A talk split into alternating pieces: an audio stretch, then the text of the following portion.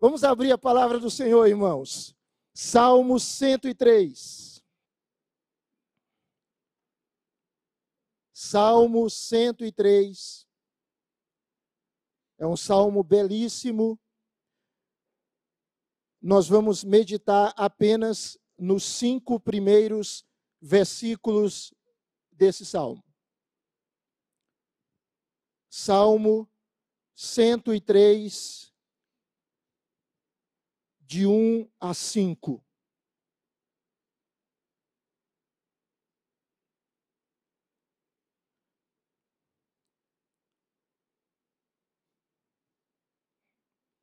Você é grato a Deus pelas bênçãos que Ele tem derramado na sua vida, amém? Amém. Salmo 103, de 1 a 5. Bendize, ó minha alma, ao Senhor, e tudo o que há em mim, bendiga ao seu santo nome. Bendize, ó minha alma, ao Senhor, e não te esqueças de nenhum só de seus benefícios. Ele é quem perdoa todas as tuas iniquidades, quem sara todas as tuas enfermidades, quem da cova redime a tua vida e te coroa de graça e misericórdia, quem farta de bens a tua velhice, de sorte que a tua mocidade se renova como a da águia. Você pode dizer amém? Ó oh, Deus amado, abre o nosso entendimento, o nosso coração.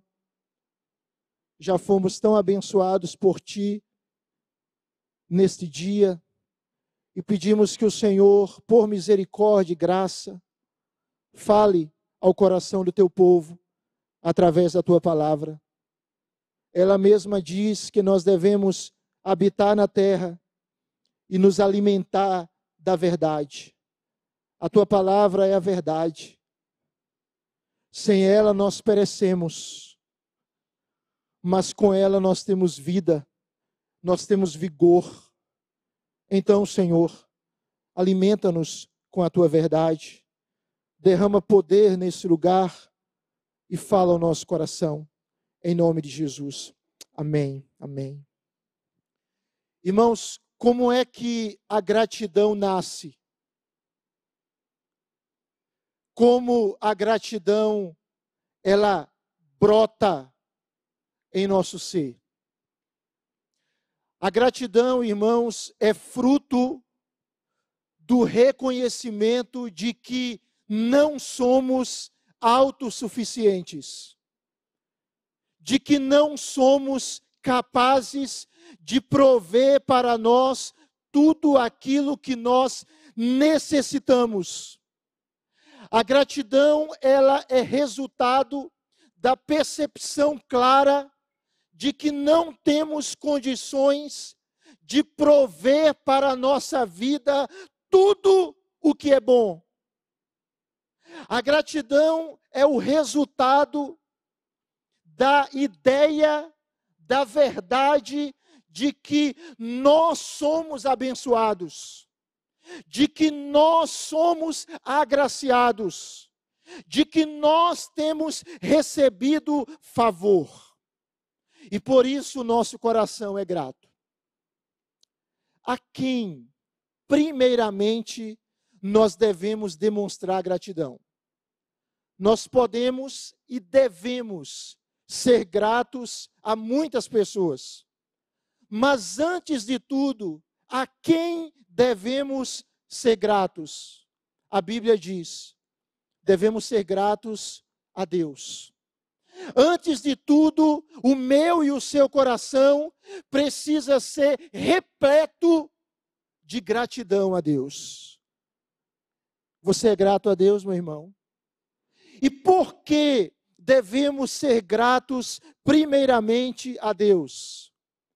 Porque, como afirma Tiago, toda boa dádiva e todo dom perfeito são lá do alto, descendo do Pai das luzes, em quem não pode existir variação ou sombra de mudança. Tiago, capítulo 1, versículo 17. Então, queridos, nós somos gratos a Deus, porque nós sabemos que tudo vem dele. Que toda força, que todo vigor, que toda bonança, que toda bondade, que todo benefício vem dele. É por isso que o John Piper, ele diz que a gratidão é a alegria que surge em resposta à boa vontade de Deus para conosco em todos os seus dons. A gratidão é a alegria que surge em resposta à boa vontade de Deus para conosco em todos os seus dons. Perceba, Deus, ele não tem uma má vontade para com você. Deus tem para com você, que é filho dele, que é filha dele, uma boa vontade. Às vezes, diante das adversidades da vida, algumas pessoas começam a pensar: eu sou azarado, eu não tenho sorte, a minha vida é muito difícil. Deus não me ama, Deus não me quer. A gratidão, ela rompe com todas essas ideias, porque ela é o gozo advindo da certeza de que Deus tem boa vontade para comigo, para com você. Deus ama você. Deus me ama. Deus nos ama. Você está em Cristo Jesus, você pode dizer amém? Então não há uma, uma má vontade de Deus para com a sua vida, há uma boa vontade. Mas vem uma outra questão: como nós devemos expressar gratidão a Deus? De muitas formas, mas uma delas imprescindível é através do louvor. Nós agradecemos a Deus louvando. E o que é louvar a Deus é elogiá-lo, é exaltá-lo pelos seus feitos, é bendizê-lo pelas suas obras, é glorificá-lo pelas suas maravilhas. Perceba, irmãos, há uma relação entre louvor, gratidão e alegria. Piper diz: a gratidão é a alegria em resposta à boa vontade de Deus para conosco. E como é que nós agradecemos a Deus? Louvando. E Tiago ele diz: Está alguém entre vós alegre? Tem alguém alegre entre vós? Tiago diz: Cante louvores. O que é louvar a Deus? É mais do que cantar. É mais do que falar algumas palavras bonitas. Louvor a Deus, irmãos, é uma atitude da alma. C.S. Lewis ele diz que louvor é o crente se encantar com a beleza do caráter de Deus. Ou seja, louvar a Deus é estar encantado com Deus, é estar apaixonado por Deus, é amar a Deus, é ter o coração satisfeito em Deus. Perceba, se o nosso coração não está satisfeito em Deus, a gente não louva. Se a nossa alma não está alegre em Deus, a gente não louva. A gente pode cantar, mas a gente não louva. Então o louvor é esse encantamento com esse Deus que é belo, com esse Deus que é lindo. O salmo que nós lemos, os seus cinco primeiros versículos, escrito por Davi, é um hino. Os salmos, eles compunham o inário do povo de Israel. E o Salmo 103, irmãos, é uma celebração. É uma celebração de quê? Do abundante amor de Deus. Davi, através desse salmo, ele expressa a sua alegria em um Deus que é bom, em um Deus que é amoroso, em um Deus que é cheio de misericórdia. Se você observar aí na sua Bíblia, muito provavelmente em negrito, logo acima do capítulo, tem o título desse salmo: A Misericórdia do Senhor. Então, o Salmo 103 é uma expressão de gratidão de Davi a Deus pela sua misericórdia. Se você olhar esse salmo, ele se divide em três partes. Ele começa com um louvor pessoal, do verso 1 ao verso 5. Mas Davi vai além. E do versículo 6 até o versículo 19 há um louvor nacional, um louvor coletivo. Davi não apenas convida a sua alma a louvar a Deus, mas ele retrata as misericórdias do Senhor para com a nação de Israel e a necessidade de louvar a Deus por isso. E o salmo conclui, do verso 20 ao verso 22, com um louvor cósmico.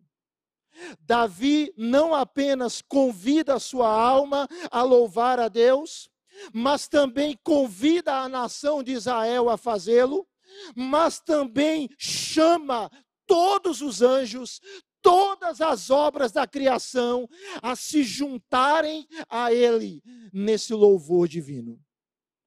O que é que nós temos então? Um louvor pessoal, um louvor nacional e um louvor cósmico de alguém que está satisfeito em Deus, de alguém que é grato, porque reconhece que Deus o tem abençoado. Eu quero convidar você a olhar esse texto comigo e perceba que o verso de número 1, Davi, ele apresenta a necessidade de nós louvarmos a Deus integralmente, ou seja, totalmente. Olha o que o texto diz. Você pode ler junto comigo mais uma vez, por favor? Salmo 103, verso 1, vamos ler juntos? Bendize, ó minha alma, ao Senhor, e tudo o que há em mim, bendiga ao seu santo nome. O que que Davi está fazendo aqui? Ele está conclamando a si mesmo a bendizer a Deus a declarar que Deus é bendito, a falar bem do Senhor. Por quê? Porque esse Senhor tem sido generoso para com ele. Davi aqui, irmãos, ele está despertando a sua própria alma a sacudir a apatia, a sacudir o desânimo e bendizer o Senhor. Davi, ele está se encorajando a louvar a Deus. Irmãos, nós precisamos encorajar a nossa alma a louvar a Deus. Aqui nós temos ah, um solilóquio. O que é um solilóquio? É uma espécie de monólogo. É uma exortação de Davi à sua própria alma. Ele está falando consigo mesmo. Ele está dizendo: desperta, alma, acorda, alma, bendiga ao Senhor, alma, elogie a Deus, alma, porque o Senhor tem sido bondoso com você. Irmãos, muitas vezes nós podemos ter a tentação de murmurar, não é verdade? A tentação de sempre achar algo na nossa vida e dizermos: não está bom. Deus poderia fazer assim. Porque às vezes a gente pode querer terrivelmente ensinar a Deus. Deus poderia fazer isso.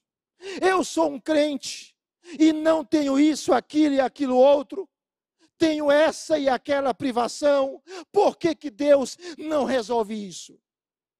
E a gente deixa de observar as obras de Deus maravilhosas em nosso favor e começa a murmurar. E alguém já disse de maneira muito forte que murmurar é orar ao diabo, ou orar para o diabo. A murmuração é algo que azeda o nosso coração, que ofende a Deus, que não corresponde a quem Deus é. E aqui Davi, ele está despertando a sua alma, despertando o seu coração, ele está encorajando o seu ser a louvar a Deus. Eu me lembro de um pastor ah, que ele foi pregar em uma determinada igreja e a pessoa que estava recebendo ele testemunhou que todas as manhãs, quando ele acordava, ele dizia: Este é o dia que o Senhor fez. Regozijemo-nos e alegremos-nos nele. Todos os dias ele dizia isso. Este é o dia que o Senhor fez. E eu devo me alegrar no Senhor. Eu devo regozijar a minha alma no Senhor. É isso que Davi está fazendo. Ele está despertando o seu próprio ser, quando ele diz: Bendize, ó minha alma, ao Senhor. Mas olha como o texto continua. E tudo, tudo o que há em mim, bendiga o seu santo nome. Ou seja, não é um louvor simplesmente verbal é um louvor integral. Davi está dizendo: a minha razão deve louvar a Deus. A minha emoção deve louvar a Deus, a minha vontade deve louvar a Deus, a minha alma deve louvar a Deus, o meu corpo deve louvar a Deus, ou seja, todo o meu ser deve louvar a Deus. Ou seja, irmãos, louvor é um exercício de todas as nossas faculdades. É um exercício que envolve o nosso corpo e a nossa alma. Às vezes nós podemos também ter a inclinação, por exemplo, de enquanto cantamos alguma canção, temos a nossa mente vagueando longe. Nós estamos com os lábios expressando, mas às vezes o nosso coração pode estar tão distante. Davi está dizendo para sua alma e para nós, todo o nosso ser, todo o nosso ser deve ser envolvido no louvor a Deus. Porque Deus, irmãos, Ele nos quer por inteiro. Jesus morreu por você por inteiro. Jesus se entregou totalmente por você. Jesus enfrentou sofrimento no corpo e sofrimento na alma por você. E o Senhor merece o nosso louvor integral, o nosso louvor por inteiro, a nossa adoração plena. Mas perceba que o texto continua. Versículo número 2. Davi diz: Vamos ler juntos, por favor? Bendize, ó minha alma, ao Senhor, e não te esqueças de nenhum só de seus benefícios. Davi aqui, ele está mostrando o que deve motivar o louvor. O que deve motivar essa ação de elogiar a Deus. E o nosso louvor precisa ser motivado, segundo esse texto, pela gratidão. Pela gratidão. Nós somos tendentes a esquecer as bênçãos de Deus. Não é verdade? Vamos imaginar aqui um quadro branco. O quadro é todo branco. Mas no meio do quadro tem um ponto preto. Às vezes a tendência de algumas pessoas é focalizar naquele ponto preto. O quadro é branco, mas por que tem um ponto preto? O quadro é branco, mas um ponto preto está ali. O que, que eu quero dizer com isso? Trazendo para a nossa relação com Deus. Nós temos recebido tantas bênçãos, mas às vezes a gente só olha o ponto preto. É tanta graça, é tanta misericórdia, é tanto favor, são tantas maravilhas, mas a gente só pensa naquilo que não está do jeito que nós desejamos, do jeito que nós apreciamos. Esquecemos, irmãos, muitas vezes de agradecer. Que, que você está vivo? Por que, que você respira? Porque Deus está sustentando você. Deus está mantendo você. Se Deus tirar a minha, a sua respiração, não precisa mais que três a cinco minutos para a gente morrer. A roupa que você está vestido foi Deus que lhe deu. A casa, o apartamento, o ambiente que você mora, seja seu ou seja alugado, foi Deus que lhe deu. O alimento que você tem todos os dias, seja caviar, seja feijão com farinha e ovo, foi Deus que lhe deu. A família foi Deus que lhe deu. A igreja foi o Senhor. Os amigos preciosos, o Senhor. E mais, a salvação em Cristo. O maior de todos os presentes, o maior, a maior de todas as dádivas, foi Deus que lhe deu. Davi está dizendo: Bendize a minha alma ao Senhor, e não te esqueças de nenhum só de seus benefícios. Aquele cântico que nós entoamos hoje pela manhã, conta as bênçãos, dize quantas são, recebidas da divina mão, vem dizê-las todas de uma vez, e verás surpreso quanto Deus já fez. O salmista está dizendo: Bendize, ó minha alma, ao Senhor, e não te esqueças de nenhum só de seus benefícios. Nos lembremos, irmãos, de cada benefício, de cada expressão do cuidado de Deus, de cada manifestação do amor de Deus. E é interessante, irmãos, porque muitas vezes Deus não nos livra da provação, mas Deus nos livra na provação. Muitas vezes Deus não nos livra da tristeza, mas Deus nos consola em meio à tristeza. O salmista está dizendo que o nosso louvor deve brotar da gratidão. Mas eu quero caminhar um pouco mais com você. Vamos para o versículo número 3. Davi, então, ele vai dizer por que devemos louvar a Deus. Por quê? Por que, que você e eu devemos elogiar o Senhor? Por quê? Por que, que a murmuração não deve fazer parte da, do, cardápio da nossa vida? Por quê? Porque nós precisamos estimular o nosso coração, incentivar a nossa alma, falarmos com o nosso próprio ser para louvarmos a Deus. Por quê? Davi expressa, porque devemos louvar a Deus. Em primeiro lugar, verso de número 3, parte A. Davi diz: Ele, vamos ler juntos? Ele é quem perdoa todas as tuas iniquidades. Nós devemos louvar ao Senhor, irmãos, pelo seu perdão. Pelo seu perdão.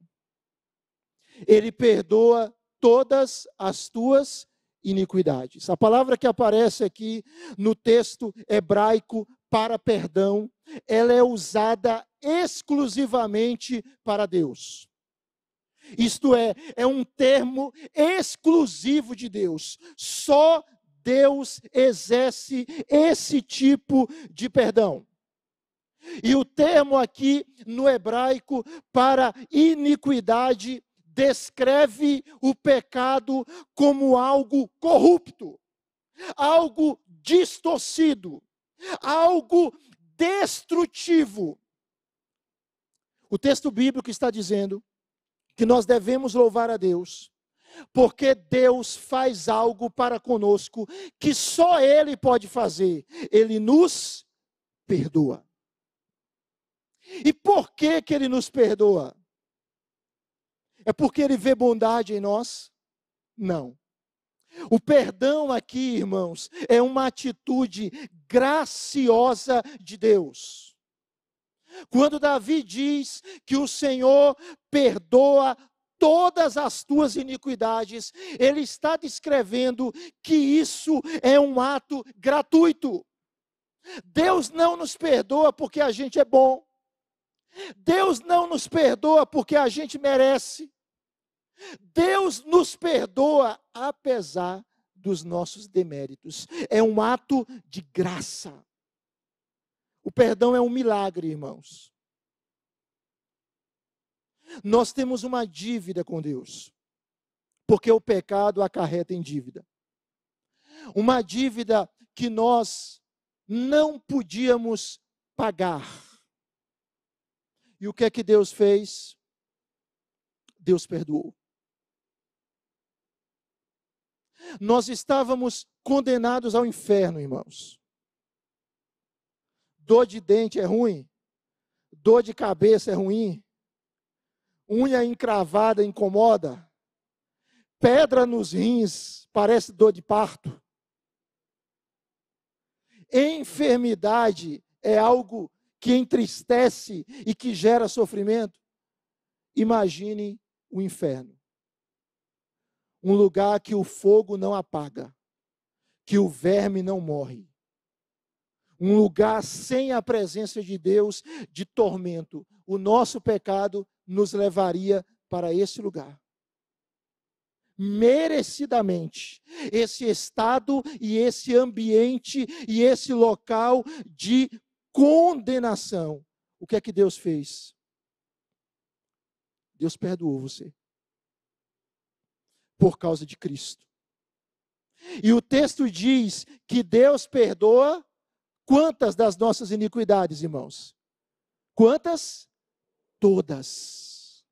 Deus perdoa todas as nossas iniquidades. Todas as nossas iniquidades. Para os irmãos terem uma ideia, Jesus contou uma parábola, a parábola do credor incompassivo. Os irmãos conhecem esse texto. E aquele homem, ele recebeu um perdão de 10 mil talentos. E ele não perdoou um conservo que lhe devia 100 denários. O que era um denário? Um denário era um dia de trabalho. Então, aquele homem que foi perdoado em 10 mil talentos, ele não perdoou alguém que lhe devia 100 dias de trabalho. Mas o que são 10 mil talentos? 10 mil talentos. Um só talento eram 6 mil denários. Um talento. Eram 6 mil dias de trabalho.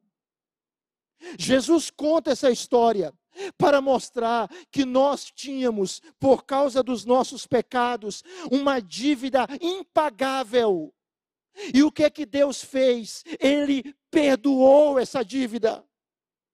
Na cruz do Calvário, a nossa dívida foi paga. A nossa iniquidade foi perdoada. É isso, irmãos. Porque nós devemos ser gratos, porque Deus nos amou, porque Deus nos aceita. A gente não precisa mais ter medo do inferno, a gente não necessita mais ter medo da condenação, não há mais condenação para nós. Segundo lugar, o texto nos mostra por que nós devemos louvar a Deus, não apenas pelo seu perdão, mas veja aí, verso de número 3, parte B. Quem sara, sara o que, irmãos? Todas as tuas enfermidades. Nós devemos louvar a Deus pela sua cura. O Senhor é aquele que cura as nossas enfermidades. Vou tentar uh, explicar um pouco isso. A palavra que aparece aqui no hebraico para cura, ela normalmente é usada para cura física, para restauração de uma doença física. Mas ela pode ser usada também para uma restauração moral e espiritual. Então, o texto, ele pode estar falando de cura do corpo e pode estar falando também de enfermidade espiritual. Por quê? Porque quando nós lemos alguns textos da Bíblia, não vou mencioná-los aqui hoje, a enfermidade ela é usada em algumas passagens como a imagem do pecado. E a cura como retrato da salvação. Bem, independentemente se o texto fala especificamente de cura física ou de cura física e cura espiritual, o que Davi está dizendo é que Deus deve ser louvado, porque Ele é o doador da vida e Ele é aquele que nos cura. Note bem, toda cura ela é divina. Toda cura. Essa semana eu estava conversando, semana passada, né? Conversando com uma irmã, e ela falando da arrogância de um profissional da saúde, que quando disseram para ele, doutor, graças primeiramente a Deus e ao Senhor, a minha filha está bem. Ele disse assim: graças a Deus, nada. Graças a mim. Deus mandou com defeito e eu resolvi o problema. Foi isso que ele disse. Biblicamente, ele é um nécio. Ele é um tolo. Porque ele não acredita em Deus. E a Bíblia diz: diz o nécio em seu coração, não a Deus.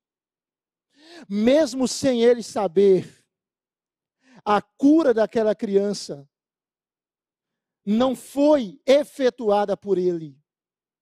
Ele foi um instrumento, ele foi um canal, ele foi um vaso. Porque toda verdadeira ciência, toda verdadeira sabedoria, toda cura, ela vem de Deus e Deus cura.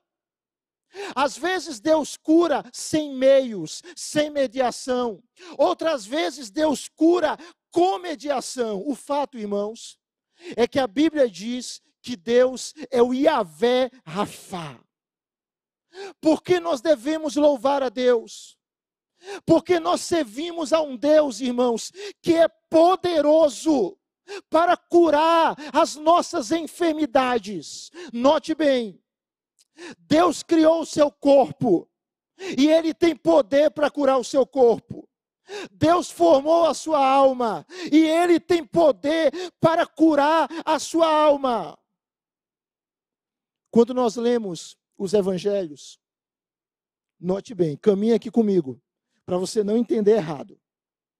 Quando nós lemos os evangelhos, Mateus capítulo 8, verso 16, diz que Jesus curou todos os enfermos que foram trazidos a ele. E no verso 17 de Mateus 8, diz que isso aconteceu para que se cumprisse o que fora dito por intermédio do profeta Isaías. Ele mesmo tomou as nossas enfermidades e carregou com as nossas doenças. Veja que Mateus ele cita Isaías 53, 4. Certamente ele tomou sobre si as nossas enfermidades. Ele levou sobre si as nossas dores. Note bem. Quando Jesus morreu na cruz por você,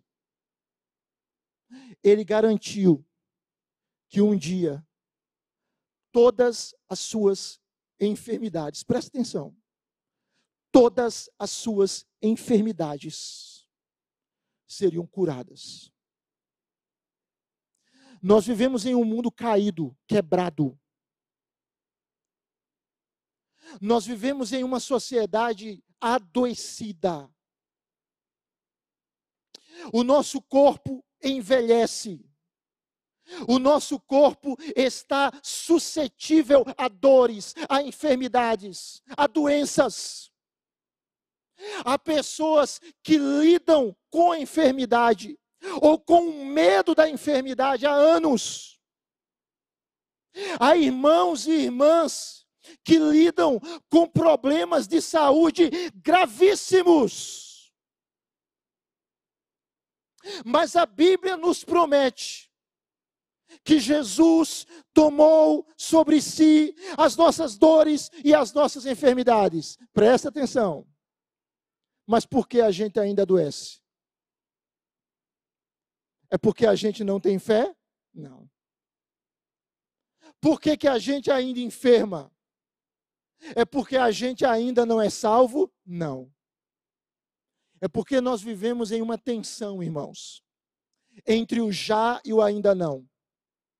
Nós somos salvos, mas nós ainda não usufruímos de todas as bênçãos decorrentes da obra de Cristo. O Senhor, Ele pode nos curar no presente, sim.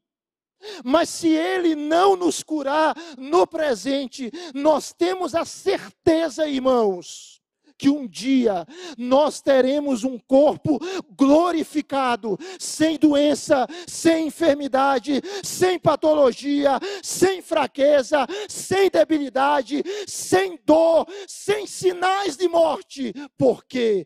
Porque Jesus tomou sobre si as nossas dores e as nossas enfermidades.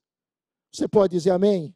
Se ele nos curar aqui no tempo de hoje, Glória a Deus. Se Ele só nos quiser curar lá na eternidade com um corpo glorificado, glória a Deus. Independentemente disso, a doença não vai nos acompanhar por toda a vida. Nós devemos louvar o Senhor, porque é o Senhor aquele que nos cura.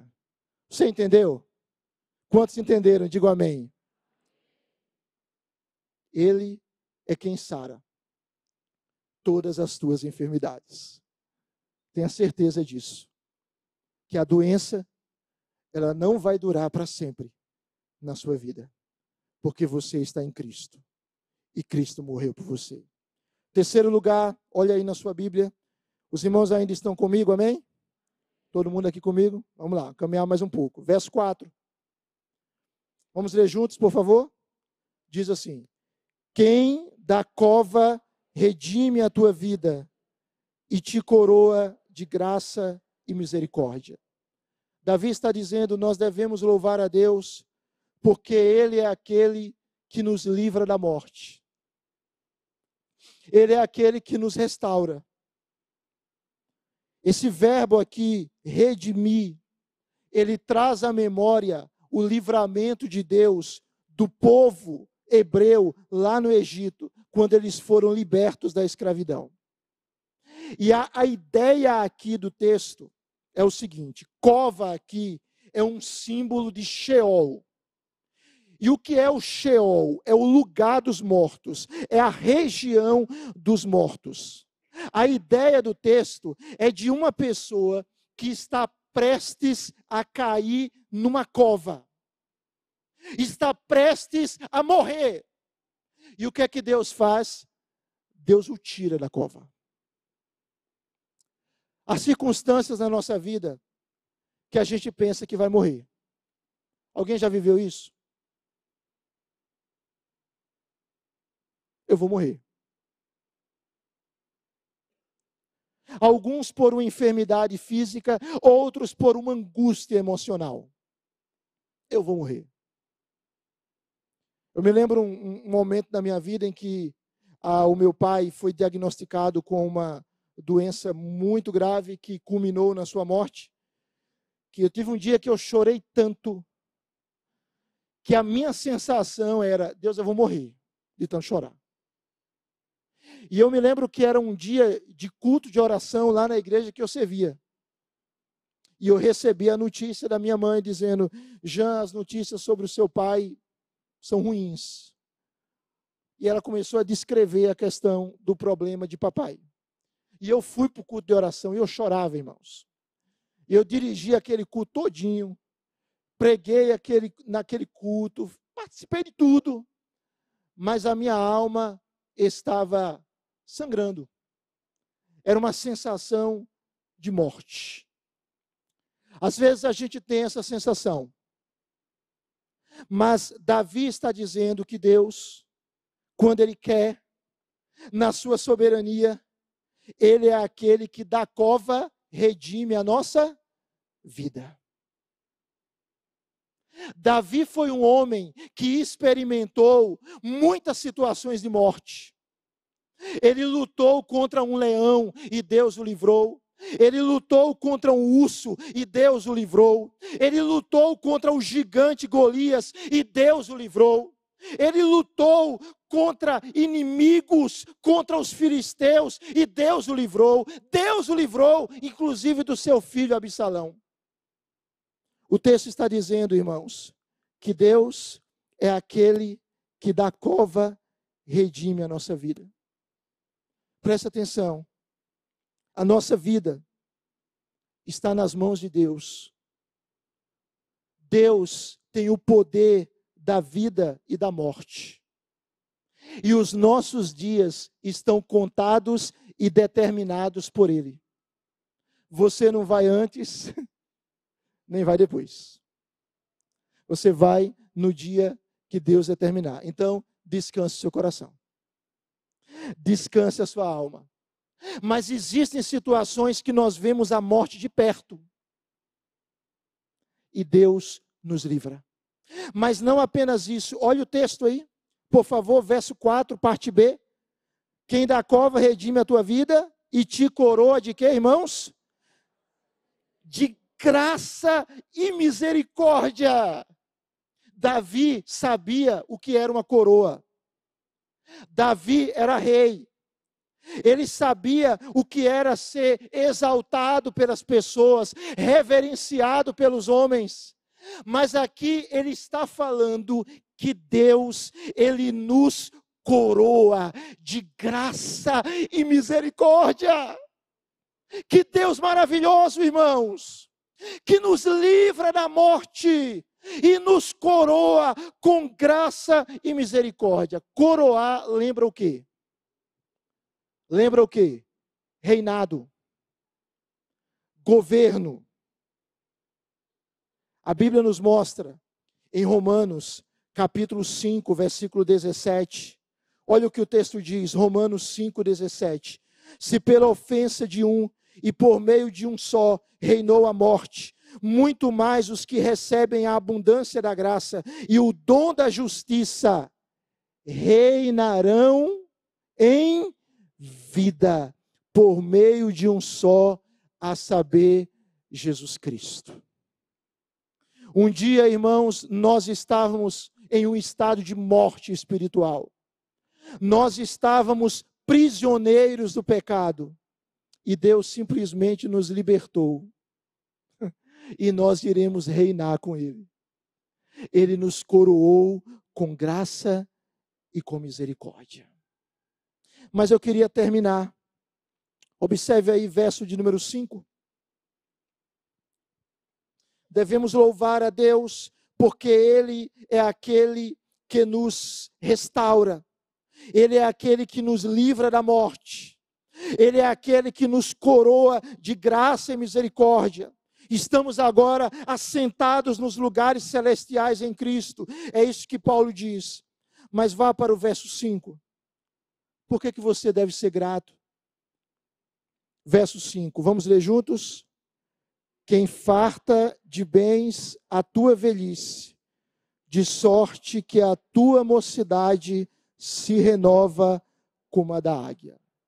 É o Deus que nos perdoa, é o Deus que nos cura, é o Deus que nos redime e que nos coroa de graça e misericórdia, e é o Deus que nos renova. Davi aqui, ele está falando sobre uma fase difícil da vida, que é a velhice.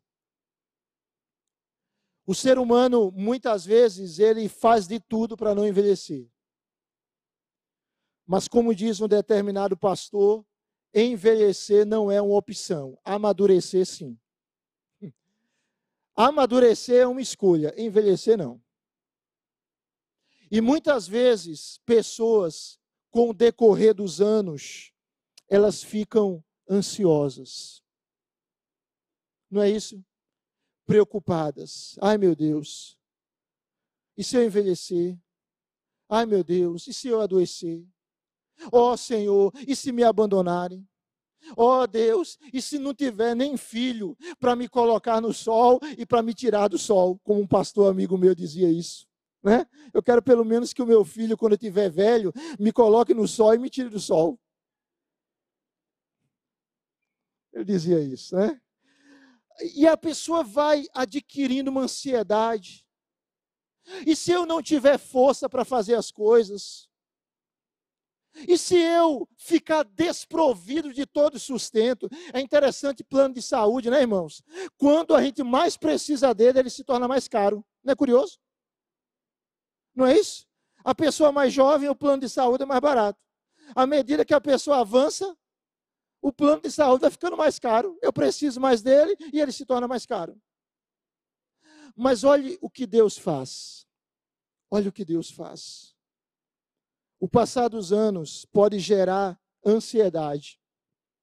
Mas Deus está dizendo aqui para nós: a velhice não precisa ser um cenário sombrio de gemidos, de dores.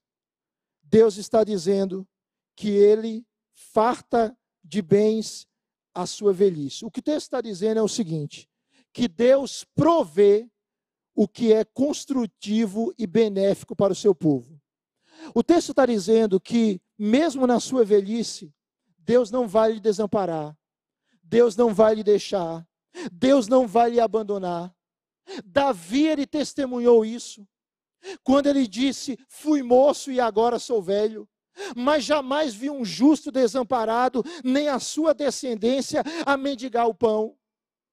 Olha o que a passagem bíblica está afirmando: Deus farta de bens a velhice. Ou seja, em meio à longevidade, podemos ter a certeza que Deus vai cuidar de nós mesmo em meio ao decorrer dos anos. Mas o texto apresenta uma outra linguagem. De sorte que a tua mocidade se renova como a da águia. A longevidade da águia, irmãos, simboliza duas coisas: força e velocidade. Davi está dizendo que Deus mesmo na nossa velhice, mesmo com o passar dos anos, Ele estará zelando pela nossa vida e Ele estará nos renovando como a águia.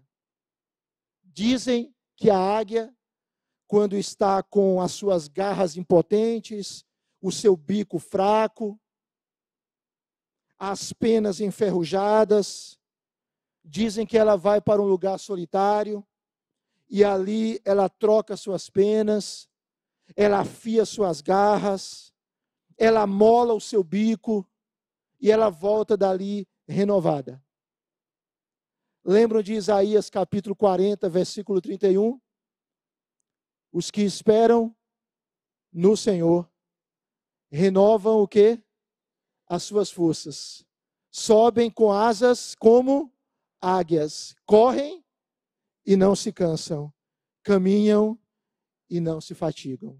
Por que, irmãos? Nós podemos ser gratos a Deus. Porque Ele nos perdoa, porque Ele nos cura, porque Ele nos restaura, porque Ele nos renova, porque Ele satisfaz a nossa alma. Você pode dizer amém? Você está satisfeito em Deus, meu irmão? Você está satisfeito em Deus? John Piper diz que Deus é mais glorificado em nós quando estamos mais satisfeitos nele. Deus é mais glorificado em nós quando estamos mais satisfeitos nele. Eu termino fazendo alguns convites para a nossa alma. Primeiro, agradeça. Não murmure. Não importa o tempo, não importa a dificuldade, agradeça. Segundo, confie. Confie em Deus. Ele vai cuidar de você. Você pode dizer amém? Ele vai cuidar de você. Ele não vai desamparar você. Ele não vai lhe deixar sozinho na jornada. Então confie, confie, confie. E louve. Louve com toda a sua alma. Louve com todo o seu coração. Louve com todo o seu ser. Salmo 34, versos 1 e 2. Davi diz: Bendirei o Senhor em todo tempo. O seu louvor estará sempre, sempre nos meus lábios. Gloriar-se-á no Senhor a minha alma. Os humildes o ouvirão e se alegrarão. Você pode dizer amém? amém? Deus é bom. E Deus é bom em todo tempo. Em todo tempo Ele é bom. Então seja grato. Vamos ficar de pé. Vamos orar.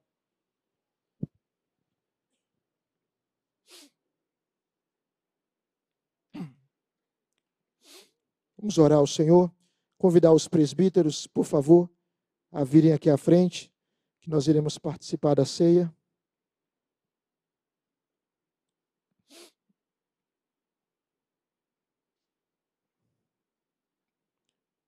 Vamos orar.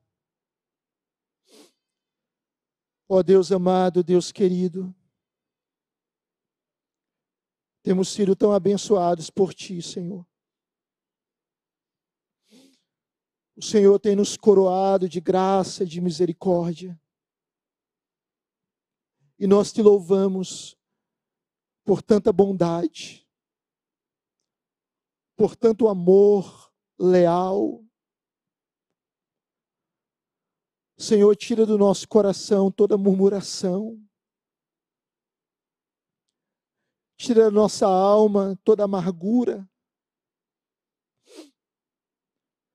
Todo descontentamento, Senhor. Dá-nos um coração contente em Ti. Dá-nos um coração satisfeito em Ti porque o Senhor tem feito maravilhas. Obrigado porque temos de Ti, Senhor, pelos méritos do Teu Filho, tantos e tantos benefícios. E dentre eles, temos o perdão, temos a cura, temos a restauração, o livramento da morte, o sermos coroados por Ti de graça e misericórdia temos a renovação da nossa vida. O Senhor em todo o tempo derramará conforme a tua vontade, bênção sobre nós. E nós não precisamos temer, nós precisamos agradecer. Obrigado por Jesus Cristo, nosso Senhor e Salvador. Obrigado porque nesta noite nós podemos participar da tua ceia, podemos participar desses elementos. Louvado seja o teu nome, em nome de Jesus. Amém. Amém. Podem sentar, meus amados irmãos.